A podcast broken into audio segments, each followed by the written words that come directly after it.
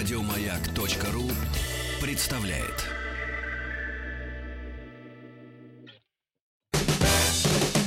Вахтанг Махарадзе и Павел Картаев. Говорим про эпителий, э, про то, что он не только про защиту, а про что-то другое. На связи молекулярный биолог Сергей Каритонов. Сергей, добрый день. Здравствуйте. Ну, Здравствуйте. Да, эпителий, да, конечно, он про защиту, но вот слово защита, оно уже может э, трактоваться совершенно по-разному. Вот как именно нас защищает эпителий? На самом деле, как так. много разных смыслов в этом слове защита. Да. Сергей, давайте, попро... ага. давайте сначала разберемся вообще, что такое эпителий и с чем его едят. Ну, грубо говоря, ну, понимаете, это покровная ткань. Если ты говорить коротко и просто, это покровная ткань. Изначально, то есть, э, когда исследовали гистологи, эпителием назвали э, ткань, которая сверху, которая вот покрывает э, организмы разные, а защищает, Кожа, отделяет от внешней среды. Да. И у него, соответственно, есть в связи с этим определенные особенности, которые эпителиальные клетки, вот эти покровные, а, различают от всех остальных, потому что они, поскольку должны выполнять эту свою защитную функцию, они друг к другу очень плотно прилегают прилегают. И со, даже есть специальный тип контактов, он так и называется, плотные контакты, которые образуются между эпителиальными клетками так, чтобы они друг от друга не расцеплялись. Да? И, собственно, он образует этот защитный слой, который отделяет организм от внешней среды. А дальше у всех э, разных других, э, а, разных видов биологических, у них у всех эпителий устроен по-своему, он довольно сложный. У нас покровный эпителий, вот это то, что мы называем кожа, да, самый большой орган нашего тела, он состоит из покровного эпителия и устроен довольно непросто. Там много типов клеток разных э, и несколько слоев, да. Э, то есть все это лежит, наша кожа лежит на специальной такой мембране, э, который, за которой она держится. Это соединительная ткань, уже не, не эпителиальная. Дальше идет так называемая дерма, а потом идет эпидермис. И все это как бы наш покровный эпителий. Да. В чем здесь суть? Кожа же у нас выполняет кучу разных функций. Помимо того, что она нас защищает, она защищает в каких смыслах? Она не должна пропускать какие-то лишние вещества сквозь себя. Она не должна пропускать влагу из организма, должна удерживать влагу внутри. Она должна нас защищать там от солнечных лучей. Она должна нас защищать от вирусов, бактерий, всего, что вообще может э, на кожу попасть. И от ядов в том числе. Соответственно, подо все это у нее есть специальные клетки или как бы специальные белки, по крайней мере, которые выполняют эту функцию. Кроме того, кожа должна быть еще упругой, да, она должна уметь растягиваться, не разрываться, должна быть достаточно жесткой. Вот, э, и ее устройство, оно, собственно, обеспечивает все эти функции. В чем здесь дело? Смотрите, упругость кожи, э, ее такую мягкость с одной стороны, с другой стороны ее довольно трудно порвать, придает вот этот слой э, более глубокий, который называется дерма. Там есть специальный, специальный сорт клеток, они называются фибробласты. И они выделяют белки вокруг себя. Клеток там не так много, там много межклеточного вещества, заполненного белками белками, коллагеном и эластином. Это такие белки, э, фибриллярные белки, но суть в том, что они довольно длинные, большие, и у них такие молекулы, которые включают еще э, разные молекулы сахаров, они способны удерживать воду вокруг себя и способны растягиваться. Это такие белки, которые обеспечивают эластичность и прочность. Да? Вот за это отвечает более глубокий слой. Над ним располагается так называемый ороговевающий слой, да, слой э, эпидермиса, в котором уже совсем другие клетки. И эти клетки эм, э, определяют определяют как раз барьерные функции кожи.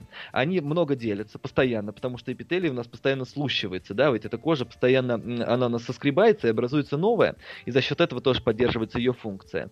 И эти клетки делятся, и по ходу своего развития, при приближении как бы к внешней границе организма, они видоизменяются.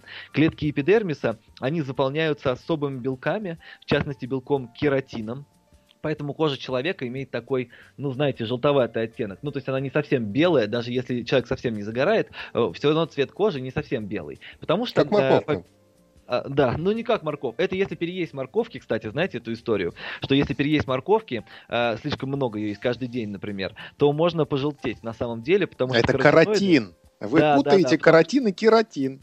Нет, так, э, конечно, э, вот не надо их путать. Но, тем не менее, в, в кератине может оказаться и каротин, понимаете? Если переесть морковки, можно пожелтеть по-настоящему. Так что никому не советую вообще это. А у всех кератин желтый или есть э, как бы и иные оттенки? Нет, но он не особенно желтый, он такой слегка как бы желтоватый. Он не сильно дает цвет. Цвет кожи дает другие, другие клетки и другие пигменты. Цвет кожи, в общем, определяется за счет белка меланина слышали, наверное, про такой. Он определяет и цвет глаз, и цвет волос. И вот он такого э, темно-коричневого цвета, и от его количества зависит цвет э, кожи. И там отдельные клетки в поверхностном слое, которые выделяют меланин. Они так и называют... А, они называются меланоциты, соответственно, клетки, выделяющие меланин. Собственно, ничего сложного. А, и самое интересное начинается, что когда мы говорим о том, как этот орган кожа, он видоизменяется как бы со временем. Потому что понятно, что вот цвет кожи, есть, значит, у нее упругость, есть у нее барьерная функция за счет кератина. Все замечательно. Но кожа, поскольку она находится на самых внешних рубежах нашего тела, она же постоянно подвергается куче всяких вредных воздействий. Солнце на нее светит. Это на самом деле самое страшное воздействие, как выяснилось. Много исследований этого проводилось. Оказалось, что самое такое долгоиграющее и самое, ну, в общем, в итоге оказывающее больший эффект на наше здоровье в отношении кожи, это воздействие именно солнца. Не какие-то там порезы и царапины, а именно солнечное воздействие, потому что ультрафиолет нарушает буквально структуру ДНК поверхностных клеток кожи, потому что ультрафиолет это мутаген, а его в солнце довольно много, разного спектра. Я не, я не понял, Сергей, что не загораем, что ли, теперь?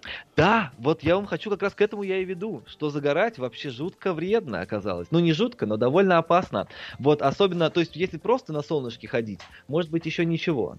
Но а, оказывается, что, например, поход в солярий, вот есть исследования, которые показывают, что каждый поход в солярий, вот единичный, на пару процентов навсегда увеличивает риск получить онкологическое заболевание кожи. То есть там проводилось огромное исследование с десятками тысяч людей, которые ходили в солярий с разной частотой. Дальше из них, это было длинное исследование, лонгитюдное, так называемое, когда смотрели, у какого процента из них потом, там, через 10 лет, возник э, рак кожи. Э, и, и оказалось, что реально, чем чаще мы ходим в солярий, тем больше риск возникновения онкологических заболеваний кожи. И даже единичный поход, он на что-то влияет. Поэтому вот это воздействие солнечное, оно действительно довольно агрессивное агрессивная. Вот не просто так. Вот девушки, которые нас слушают, наверняка знают, все косметологи советуют, это вообще распиаренная история, что даже вот в Москве, когда же раз, когда выходишь на улицу, рекомендуют девушкам наносить на, на, на, на кожу лица легкий солнце санскрин, да, солнцезащитный крем с легким SPF. Вот. То, то есть Даже получается, что наши предки, Сергей, которые девушки, которые под зонтиками ходили и белизну да. своей кожи берегли, они были правы, да, получается? Они были правы, и японцы до сих пор ходят под зонтиками, и они реально правы, потому что это воздействие сильно неприятное. Оно действительно нарушает функцию всех клеток кожи и фибробластов внутри, то есть нарушается эластичность, появляются морщины, становится такая дряблая кожа неприятная, и кератиноциты становятся хуже, заполняются этим кератином, и текстура кожи меняется, она начинает хуже выполнять выполнять барьерную функцию. И меланоциты тоже от солнца портятся, у них могут, в зависимости от того, какая там мутация, либо их в каком-то месте может стать очень много, а в каком-то другом месте на коже их может стать очень мало, и поэтому получается неровный оттенок кожи, пигментные пятна, вот у людей в возрасте, например, часто появляются так называемые пигментные пятна. Это как, как у Майкла раз... Джексона. Да, да, да. Не, у Майкла Джексона это, мне кажется, другая история. Э, там, там были агрессивные воздействия, не связанные с солнцем. Э, вот. А вот в целом у людей там в возрасте это обычное дело, и это связано как раз с фотоповреждением меланоцитов, и они нарушают функцию, и становятся, начинаются проблемы. Но про что я вот хотел сказать отдельно, это про то, что вот почему вообще важно заботиться о коже. Вот, предположим, вы скажете, внешний вид мне вообще все равно. Я вообще не думаю, как я выгляжу. Мне главное, чтобы я здоровый был. Так вот, кожа – это орган, который на наше здоровье влияет самым непосредственным образом. Меня просто впечатлил этот факт, когда я узнал, я не помню, может быть, я уже даже рассказывал, про то, что в коже есть особый тип клеток. Вот на самой поверхности, в эпителии. Так называемые клетки лангерганца. Не слышали про них? Да, вы говорили уже про них. А, уже говорил. Ну так вот, они тоже, понимаете, с возрастом э, нарушается их количество э, и падает. И получается, что иммунитет у нас тоже падает. И это значит, что загорать э, иммунитету вредить. Я вот к чему веду-то.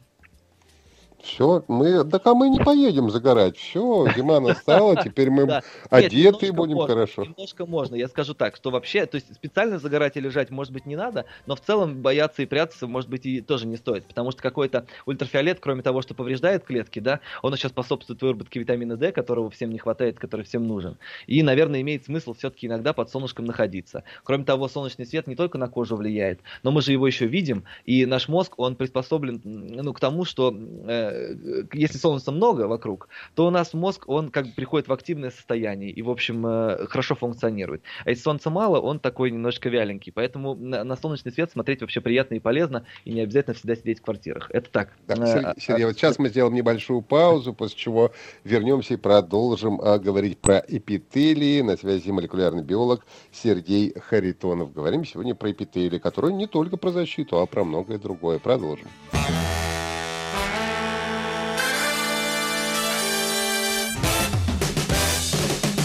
Вахтанг Махарадзе и Павел Картаев. Продолжаем наш разговор про эпители. На связи молекулярный биолог Сергей Харитонов. Э, Сергей, ну вот э, все-таки у нас тема заявлена, что эпители это не только про защиту, а про что же еще эпители? То, что он защищает нас хотел... от солнца и от прочей гадости, мы уже поняли, да. Да, конечно. Э, на самом деле, разумеется, никакими защитными и барьерными функциями арсенал эпителия не ограничивается. Ведь эпителий же не только на поверхности нашего тела находится, а его полным-полно и внутри нашего тела. Но самый простой вариант вариант это эпителий кишечника, да, который помимо того, что нас от чего-то защищает, вообще-то отвечает за все пищ- пищеварительные функции, потому что существует так называемый железистый эпителий. То есть вообще-то большинство желез нашего организма образовано не из какой-то там специальной ткани, а именно из эпителиальной ткани. То есть это модификация тех самых эпителиальных клеток. Они выделяют и на поверхности и пот, Э, и сальные железы, э, э, это эпителиальные железы, и молочные железы, это эпителиальные железы, и в том числе железы пищеварительные, тоже, ну, некоторые, по крайней мере, имеют эпителиальное происхождение, те, которые в стенке кишечника находятся. Они выделяют защитные вещества, вот эту слизистую оболочку желудка, которая не дает ему самому себя переваривать, но и соляную кислоту выделяют они же, эти самые эпителиальные железы. Кроме того, есть особые виды эпителия, которые выполняют вообще специфические функции. Например, у нас есть кровеносная система, сосуды, по которым бежит кровь, да, а, и сосуды же должны быть как-то приспособлены к тому, чтобы кровь там оптимально себя чувствовала, никаких эм, контролировать состав крови нужно каким-то образом. Оказывается, что сосуды изнутри выстланы одним слоем особых клеток, так называемого эндотелия. То есть эндо значит внутри, эпи значит, сна, эпи значит снаружи, но тем не менее эндотелий тоже является эпителием э, по классификации тканей. И это такой сосудистый эпителий. Он, во-первых, абсолютно плоский, то есть поверхность этих клеток идеально гладкая, чтобы максимально уменьшить трение крови о сосуд. Это одна то из есть ядра там нет, да? Ядра нет, нет в этих клетках? Есть, есть, но оно там спрятано, конечно, есть. Э, эти клетки должны делиться, и нет, ядро, ядро, ядро в них есть. Единственные клетки, у которых нет ядра в нашем теле, это какие? Как вы, кстати, Эритроциты. Помните? Эритроциты, Эритроциты, да. Да. да. Угу. Есть еще на самом деле тромбоциты, у которых нет ядра, но у них ничего нет. Это вообще не клетки. Это вот для тромбообразования важны э, такие тельца. Их почему-то называют клетками, но это некая историческая несправедливость. Просто сначала подумали, а потом оказалось, что нет. Ну так вот, э, этот эндотелий, который выстилает сосуды, кроме того, что он гладенький такой, и не дает там крови сквозь сосуд проникать, эм, он еще и контролирует состав крови, он э, реагирует, он является рецептором, да, на эндотелии располагается множество рецепторов, которые отвечают там на уровень СО2, и дальше они передают сигналы в нервную систему. А, а, кроме того, эндотелий, как бы сказать, он является еще и железой, понимаете, выстилка сосудов внутри нашего тела, которая по всему телу распространена, на самом деле является самой такой масштабной железой внутренней секреции, которые контролируют, э, контролируют действие нашего организма. Очень много процессов проходит под влиянием эндотелия. Ну, э, например, толщ, э, толщина сосуда, да, вот так называемая вазодилатация и вазоконстрикция, сужение или расширение сосуда, все это контролируется эндотелием через особые сигнальные молекулы. И многие нарушения нашего организма там связаны, вот одно из самых таких, э, может быть, э, неприятных – это вот эректильная дисфункция, например. Э, одна из самых популярных теорий э, нарушений потенции связана с тем, что нарушается функция эндотелия. Поэтому э, как раз у курильщики находятся в группе риска по этому неприятному заболеванию. Да, так что эндотелий важный орган, который еще влияет на свертываемость крови. И за это даже дали Нобелевскую премию около 100 лет назад был такой врач,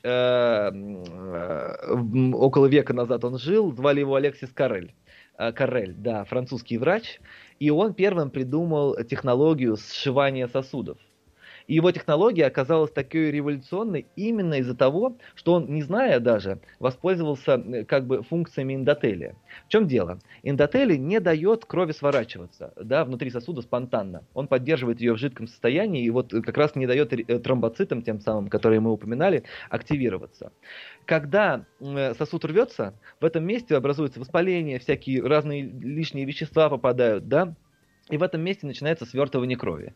Э, хирурги много лет, вот сто лет назад, пытались добиться, то есть пытались сшивать сосуды на войнах, э, потому что часто возникали такого рода повреждения. Но всегда это приводило к тромбообразованию серьезному, и пациенты выживали в небольшом проценте случаев. Очень трудно было сшивать крупные сосуды. Алексис Карель придумал абсолютно ноу-хау. Уж не знаю, как ему это пришло в голову, он про эндотелий столько всего и не знал. Но он придумал подворачивать край сосуда как бы немножечко наружу и сшивать его таким образом, чтобы внутрь сосуда а, смотрела только его как бы внутренняя часть. То есть э, та часть, которая раненая, она будет смотреть наружу, будет как бы поверхностью шва. И получается так, что эндотелий, который остается внутри сосуда, он не поврежденный, и он не, э, ингибирует тромбообразование, замедляет тромбообразование. И такие швы, они были абсолютно революционными. С такими швами люди выживали намного чаще. Он там еще придумал несколько интересных штук, э, уже с эндотелием не связанных. Он, например, придумал, как быстро сшивать сосуд, потому что, ну, знаете, сосуд же круглый, цилиндрической формы в разрезе, да, а, и сшивать по кругу очень сложно. И особенно быстро, когда это нужно сделать, если это крупный там бедренный какой-то сосуд, нужно это делать очень быстро, иначе пациент умрет от потери крови. Так он придумал делать делать сначала три стежка в трех точках, э, чтобы сосуд из круга превратить в треугольник, растянуть его в треугольник. А у треугольника три ребра, каждый из которых, соответственно, прямое. А прямые ребра сшиваются очень быстро. Вот, за все это он в 1912 году получил Нобелевскую премию. Э, вот, и получается, что функции эндотеля уже тогда э, как бы на практике были использованы, и Нобелевскую премию даже вручили. Сергей, буквально минут у нас а, остается. А, может, еще какие-то функции у нас есть в Эндотеле, которые мы не коснулись еще сегодня? Ой, ну функций миллион, в, конечно, просто сложно выбрать э, на самом деле, потому что э, эпителий он везде, понимаете, все железы нашего организма так или иначе имеют эпителиальное происхождение, и вот мы вспоминали сегодня клетки лангерганса, которые в коже, а есть же у нас еще внутри тела островки лангерганса, да, слышали про такие? Это клетки, которые выделяют инсулин в поджелудочной железе. Вот. Они тоже имеют эпителиальное происхождение. И, в общем, какую железу э, не посмотри, даже, по-моему, половые, они все, а, нет, половые, по-моему, нет, но все остальные, в общем, э, так или иначе связаны с эпителием. И главный мой месседж, собственно, в том, что эпителий это не только защита, да, покровная ткань, но на самом деле он контролирует наше функционирование вот, на всех его этапах. И гормоны, и нервные даже клетки. И курить Спасибо надо большое. бросать. Да. Надеемся, вы хорошенько да, напугали курильщиков сегодня. Да. Я, я, Сергей я, Харитонов, молекулярный биолог, был у нас на связи, говорит про эпителий. Большое спасибо, всего доброго. Прощаемся до завтра. Павел Картаев, Ахтак Махарадзе. Хорошего дня. До свидания. До свидания. Еще больше подкастов на радиомаяк.ру